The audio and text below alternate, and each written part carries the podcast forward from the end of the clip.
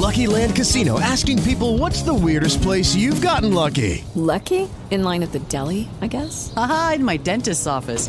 More than once, actually. Do I have to say? Yes, you do. In the car before my kids' PTA meeting. Really? Yes. Excuse me, what's the weirdest place you've gotten lucky? I never win and tell. Well, there you have it. You can get lucky anywhere playing at LuckyLandSlots.com. Play for free right now. Are you feeling lucky? No purchase necessary. Void where prohibited by law. 18 plus. Terms and conditions apply. See website for details.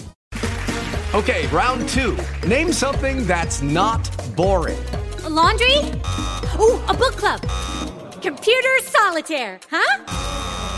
Ah, oh, sorry. We were looking for Chumba Casino. That's right. ChumbaCasino.com has over 100 casino style games. Join today and play for free for your chance to redeem some serious prizes. ChumbaCasino.com. No purchase necessary. Full prohibited by law. 18 plus terms and conditions apply. See website for details. Todo dia, toda hora. Tem sempre um amigo com você. Rádio Central. Toda hora, todo dia, a Central é mais comunicação, é mais prestação de serviço, é mais esporte, é mais música, é mais informação. A Central é mais você.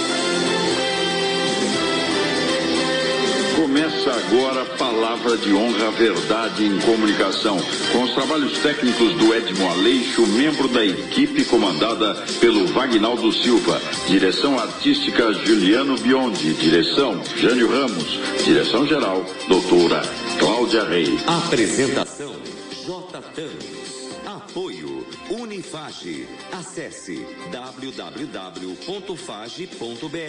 Venha para a Unifage e PHS Samaritano Saúde. Nós cuidamos de você. Você ouve agora Palavra de Honra, a crônica de J. Thanos. Amigos, o governo está dividido. Há duas alas. A que defende as irresponsabilidades, os atos inconsequentes, posturas egocêntricas e descomprometidas com a realidade da pandemia, e outra que entendeu que o momento é grave e que precisamos nos unir, mas de forma isolada. Unidos no isolamento, unidos no distanciamento social. O governo Bolsonaro é um caldeirão que cozinha paradoxos e contradições, mas independentemente das frases esdrúxulas do chefe de Estado, vazias e de conteúdo pífio, sem visão mínima do contexto internacional, o vice-presidente é lúcido e reiterou que sua posição é a do isolamento social.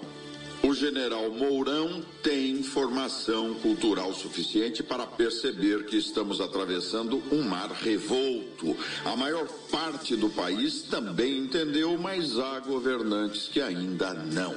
Não é hora para intrigas, discussões inúteis, suposições delirantes. É hora de agir, é hora de ações concretas. O Estado brasileiro tem que ser objetivo e rápido. Em primeiro lugar, garantir a sobrevivência da população carente, menos abastada.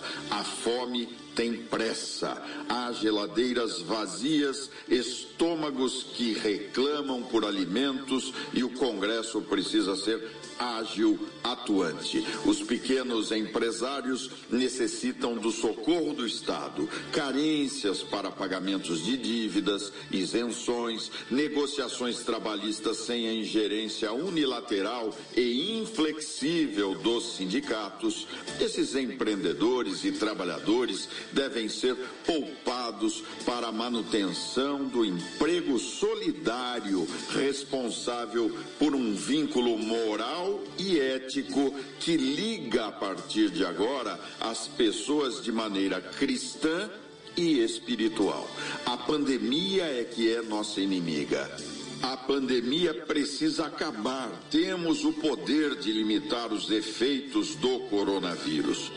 No Palavra de Honra de hoje, converso com o Dr. Cássio Cavalli, professor doutor da Getúlio Vargas, cuja experiência no direito falimentar é importantíssima para o nosso momento, para o momento de extrema crise em que vivemos e sua visão humanística, eu diria humanitária, une conceitos do direito empresarial, econômico, com solidariedade social que por vezes são esquecidas no dia a dia do administrador público.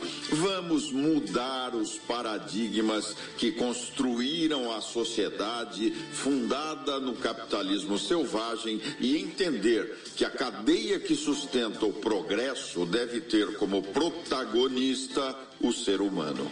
Nessa pandemia, a meta principal dos administradores públicos, dos gestores, dos políticos, do judiciário, dos legisladores deve ser a imediata, indispensável, essencial preservação da vida das pessoas que menos têm, dos carentes, dos excluídos, se quisermos realmente superar e eliminar a pandemia da Covid-19. E tenho dito, palavra de honra. Palavra de honra com J. Thanos. Apoio PHS Samaritano Saúde. Nós cuidamos de você. Planos de saúde individuais e empresariais. Acesse samaritanosaúde.com.br. E Unifage. A Unifage está com inscrições abertas para o vestibular continuado. São mais de 20 cursos com excelência no ensino. Acesse o site www.fage.br.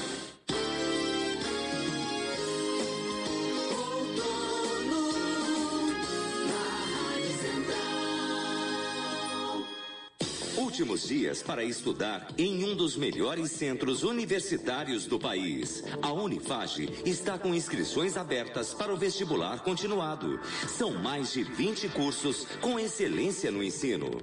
E também está com processo de transferência aberto. Traga seu curso para a Unifage e tem até 40% de desconto no semestre. Na Unifage, a nota 5 do MEC é de verdade. Não seja cobaia. Venha para a Unifage. Acesse o site www.fage.br ou ligue 0800 775 5555. O PHS Samaritano Saúde, com seus colaboradores, tem médicos comprometidos com a humanização, hospitais com a melhor infraestrutura tecnológica e ampla cobertura médica. Nossa missão é oferecer a você conforto e comodidade, priorizando a vida saudável, oferecendo serviço de qualidade, planos individuais e empresariais. PHS Samaritano Saúde. Viva o que a vida tem de melhor. Porque nós cuidamos de você. Ligue 3232 4418 ou acesse samaritanosaúde.com.br.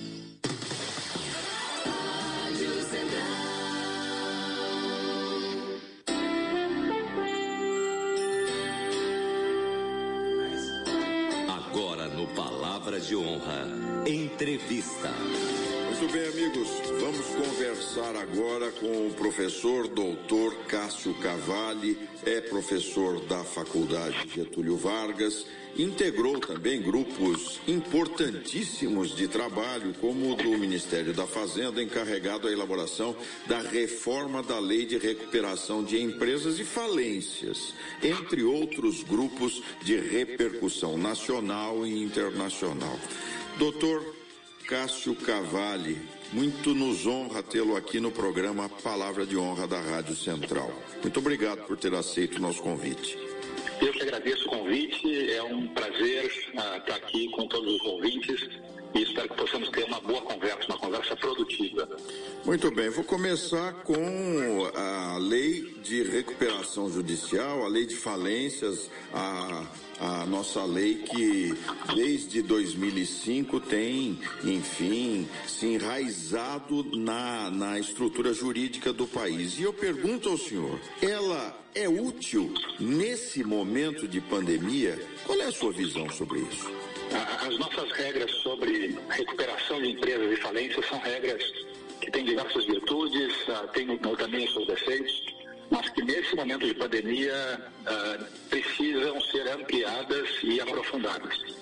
Ah, existem algumas medidas muito concretas que devem ser tomadas para que todos os brasileiros possam, assim que vencermos a pandemia, retomar a atividade econômica sem estarem enredados num emaranhado de dívidas e burocracias e despejos e assim por diante. Essa é uma das grandes preocupações que nós temos hoje. Ah, ah, imaginem ah, todos os ouvintes aqui, ah, profissionais autônomos como ah, motoristas de aplicativo, como garçons, barbeiros, ah, manicures, enfim, ou proprietários de restaurantes, pequenos restaurantes. Todos esses profissionais não têm uma rede de proteção atualmente estatal e também não possuem poupança para aguentar um período de um, dois, três meses, enfim, algum tempo que não sabemos qual é, ah, ah, sem faturamento. Ah, e por consequência, ah, existe um grande risco de, quando superarmos a crise da pandemia, ah, esses profissionais forem retornar ao mercado, enfim, né, aos seus ah, empreendimentos, e vão ter que enfrentar ah, ações de cobrança, ah, ah, ações trabalhistas, execuções fiscais, enfim, ah, e perderão mais tempo ah, tendo que administrar esses litígios do que ah, empreendendo e gerando riqueza e bem-estar ah, para a nossa sociedade. E, portanto, ah, eu defendo que nós façamos uma operação na nossa lei de falências para ampliar a possibilidade, a incluir na lei, enfim, a possibilidade de pessoas físicas, como consumidores e profissionais autônomos, enfim, ah, que possam ah, pedir a sua insolvência pessoal e possam ah, se beneficiar de uma liberação de dívidas.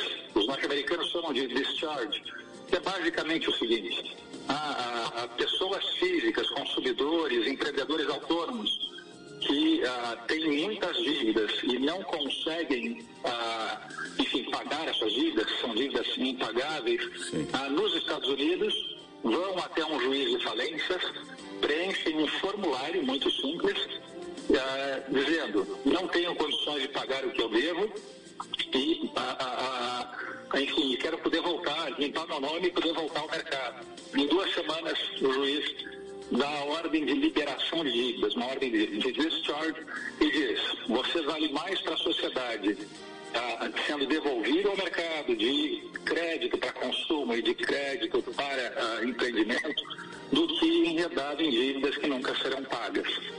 Ah, então, ah, ah, é, é, e nos Estados Unidos essa medida é ah, adotada por mais de um milhão de consumidores por ano, ah, ou se chegou nesse número de um milhão em 1996, e desde lá há, há, enfim, um milhão ou mais de um milhão de pedidos por ano. Doutor por que razão Cássio. é isso? Doutor Cássio, mas no Brasil, desculpe interrompê-lo, mas no Brasil, me parece que nós temos é, a mentalidade da exclusão. Vamos excluir, vamos negativar as pessoas e quando eles pagarem essa dívida ou quando houver alguma promoção, é, eu criei o termo serazado, né?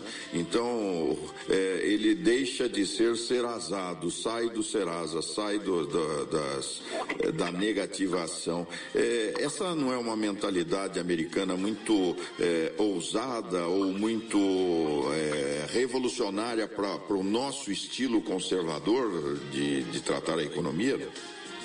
É é uma questão de ponderar aqui custos e benefícios. Ah, ah, os americanos são muito pragmáticos nessa medida. Eles ah, basicamente entendem que uma pessoa que tem uma dívida ah, que é impagável, ah, essa pessoa vai ficar excluída do mercado e não vai poder contribuir para esse mercado, consumindo ou empreendendo. E, portanto, a sociedade perde com isso. Os credores não receberão o pagamento, porque são dívidas impagáveis, e o devedor fica excluído ah, do empreendedorismo e do consumo, ah, o que também não é bom para a sociedade. Aqui no Brasil, nós temos já hoje 60 milhões de pessoas super endividadas. Dessas 60 milhões, 30 milhões têm um patamar de dívida que jamais conseguirão pagar, mesmo que trabalhem a vida inteira para pagar apenas a dívida. Ah, com agora a crise ah, da pandemia, se projeta 40 milhões de desempregos, pelo menos, ah, e aqui a gente não está calculando a, a- a perda de postos de trabalho informais ah, de autônomos. Deixe-me dar um exemplo só aqui. Ah, o, o motorista de Uber, ah, o motorista de Uber ah, faz o quê? Vai numa locadora de veículos, aluga o veículo para poder prestar serviços de ah, transportes. Ah, o motorista de Uber que não tem uma rede de proteção social, estiver ah, ah, endividado, enfim, não conseguir pagar os seus aluguéis não, do automóvel, ou certas contas, enfim, vai ficar com seu nome ah, negativado e esse motorista não conseguirá alugar um automóvel para prestar os seus serviços. Agora, faz sentido que ah, nós ah, tenhamos, vamos calcular aqui, de 60 milhões de endividados atuais, que pessoas que têm um CPF e não têm acesso a crédito, vamos acrescentar mais 40 milhões ah, de desempregados. Então, vamos lá, 100 milhões de pessoas em idade economicamente ativa excluídas do mercado, isso é metade da população brasileira e muito mais da metade da população economicamente ativa do país. É uma questão pragmática. Ah, será que nós devemos adotar isso? Ah, eu creio que sim, porque do contrário nós vamos ter um país em que ah, mais da metade da força econômica ativa desse país está excluída do mercado de crédito a consumo e de crédito ao empreendedorismo. E, e nós temos, enfim, milhões de pessoas que são empreendedoras, que têm os seus restaurantes, que têm as suas agora cozinhas para fazer vendas por entregas de aplicativo, que têm os seus salões de beleza, enfim, que devem ser protegidas. Dr. Cássio Cavalli, o- a pandemia está redesenhando a economia mundial. É, qual é a sua análise? É muito cedo para que se possa avaliar os impactos ah, ah, ah, da pandemia, estruturas ah, de governança da economia global nesse momento. Agora, uma coisa é certa: todos os países desenvolvidos ou economicamente pujantes, então ah, Estados Unidos, países europeus ah, e aqui na pujança econômica, ah, enfim, são países que têm dado uma, uma guinada muito acentuada em prol aqui de uma maior consciência com a pessoa humana, uma preocupação maior com o bem-estar das pessoas. Ah, ah, isso já vinha ocorrendo antes mesmo da pandemia, nos Estados Unidos, por exemplo. Ah, ano passado houve um movimento muito grande ah, dos maiores administradores de empresas nos Estados Unidos, são as maiores empresas do mundo, dizendo basicamente o seguinte, olha, as empresas elas servem para gerar bem-estar para a sociedade, para os consumidores, para para os concidadãos, enfim, e não para gerar lucro exclusivamente para os acionistas. Essa já era uma guinada muito forte que estava ocorrendo nos Estados Unidos. Por que razão isso? Porque ah, havia uma tomada de consciência de que a desigualdade social existente no mundo é de tal tamanho que coloca em risco as próprias estruturas que nós temos no mundo hoje. Com ah, bilhões de pessoas ah, ah, pobres, enfim, e com uma grande desigualdade, ah, não, não é sustentável, ah, não é concebível que possamos ter uma sociedade sustentável ah, com tanta desigualdade. Então tem que se reduzir essa desigualdade. Pois agora com a pandemia, esse problema ah, da desigualdade ah, se manifesta em- em feio. Ah, imaginem ah, as parcelas privilegiadas da população, ah, enfim, que tem poupança, que tem uma rede de proteção social, que tem acesso à previdência ou a estruturas de funcionalismo público, por exemplo, ah, passarão pela crise agora em home office, protegidas, ah, protegendo as suas famílias. Ah, então logo passa a crise, retomarão. Ah, mas, por outro lado, uma massa imensa de pessoas ah, vulneráveis, ah, enfim, como profissionais autônomos e empreendedores, correm o risco real de ficarem excluídas da economia. Isso acentua a desigualdade. E quanto mais desigualdade, maior a instabilidade social, maiores os riscos, ah, ah, enfim, a, radicalizações, enfim. Ah, então, ah, é, é muito cedo para dizer o quanto a pandemia alterará as estruturas econômicas ao longo da- no mundo inteiro, enfim. Sabemos que os impactos serão inequivocamente ah, grandes, de proporções épicas, ah, mas, enfim, nós temos que trabalhar e debater para que possamos construir uma sociedade melhor. E isso tem que ser feito rapidamente. tá? Nós precisamos proteger as nossas pessoas vulneráveis, os nossos profissionais autônomos e empreendedores, os consumidores, enfim, vulneráveis, que não têm redes de proteção, estiverem super endividados tá, e as empresas não conseguirem retomar, ah, o que vai acontecer basicamente é que nós vamos condenar essas pessoas a uma perda de energia e pode corresponder a algo muito pior do que foi a nossa década perdida aqui no Brasil, que foi a década de 80. É verdade. Deixa eu acrescentar uma pergunta a essa sua explanação que eu acho importante. O senhor é signatário de um texto que chegou ao Congresso americano e esse texto foi, é, enfim, é, assinado por muitos professores do direito, da economia e ele leva em conta a vida versus economia, economia versus vida humana. Como é que a gente deve pensar nisso em termos governamentais?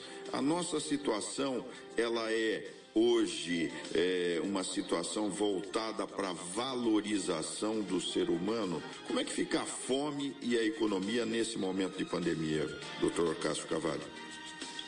Ah, essa é uma pergunta relevantíssima, porque muitos têm ah, apresentado como se houvesse um, um dilema ah, entre o que fazer.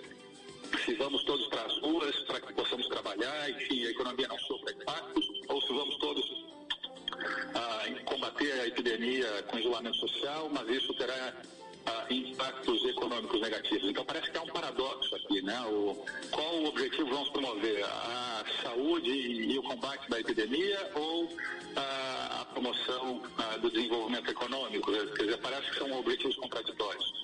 Mas eu creio que esse paradoxo ah, ah, que é um paradoxo relevante, né, porque é uma questão de medida, na verdade, ah, ele pode ser enfrentado e deve ser enfrentado primeiro lugar, as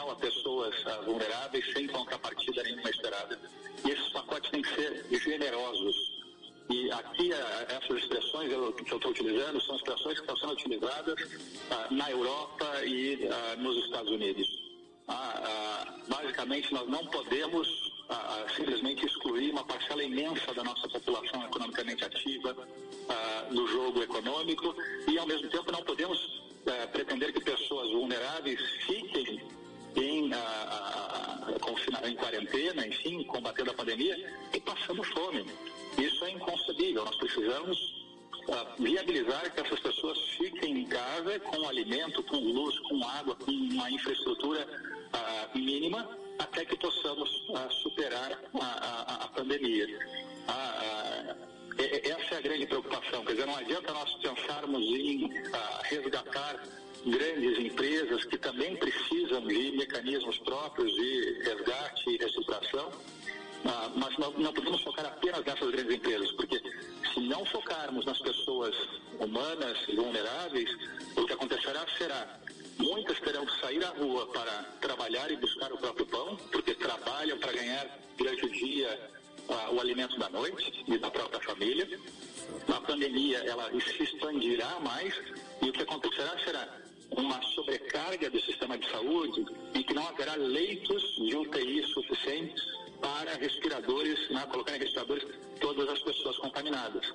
Alguns têm dito, ah, mas isso pode ah, acarretar a morte de 5 mil, menos de 10 mil pessoas.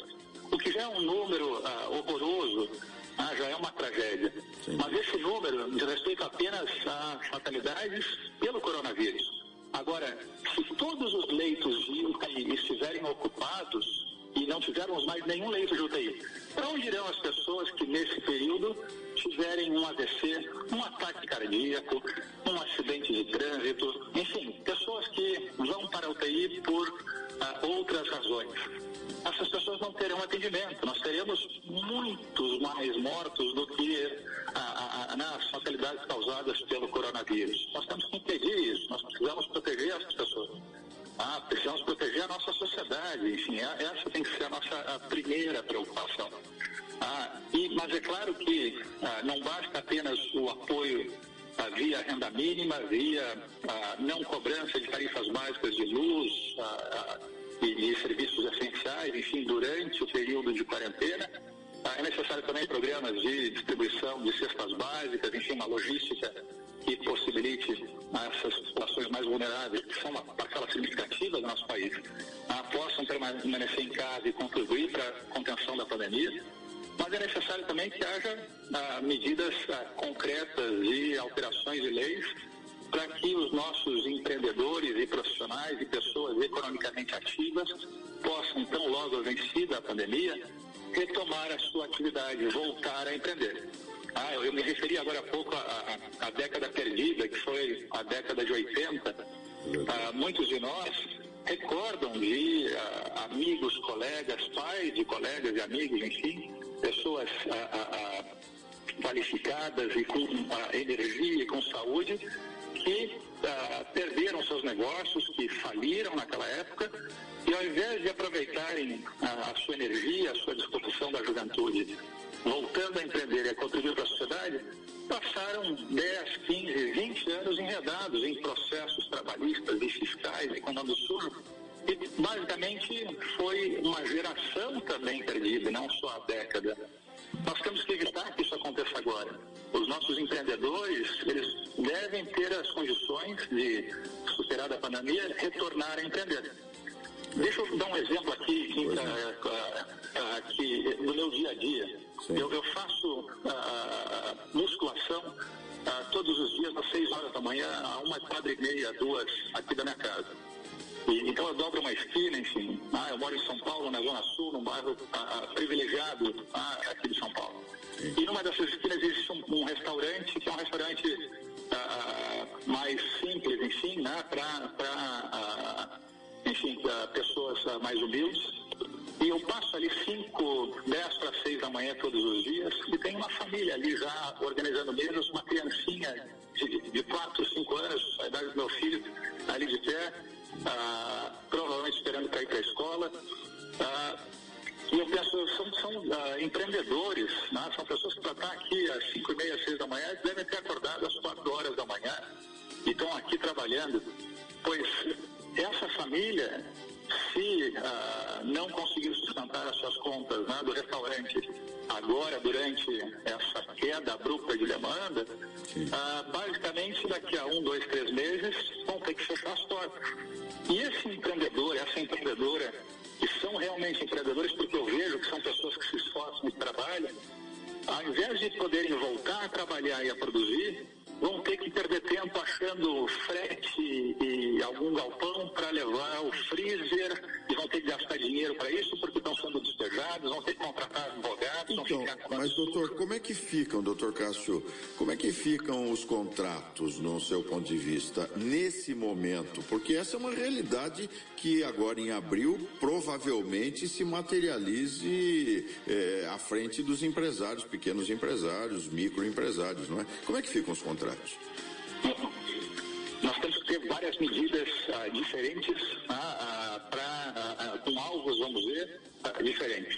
Ah, nós te- idealmente ter regras de moratória para determinadas dívidas ou determinadas obrigações. Então, obrigações fiscais deveriam ser ou perdoadas ou prorrogadas, ter o seu pagamento prorrogado no tempo ah, obrigações de locação ah, de empresas, né, de pontos comerciais, enfim, deveriam ter também ah, uma moratória para que essas pessoas empreendedoras possam manter os seus empreendimentos ah, de pé sem ter esses custos de despejo, assim por diante.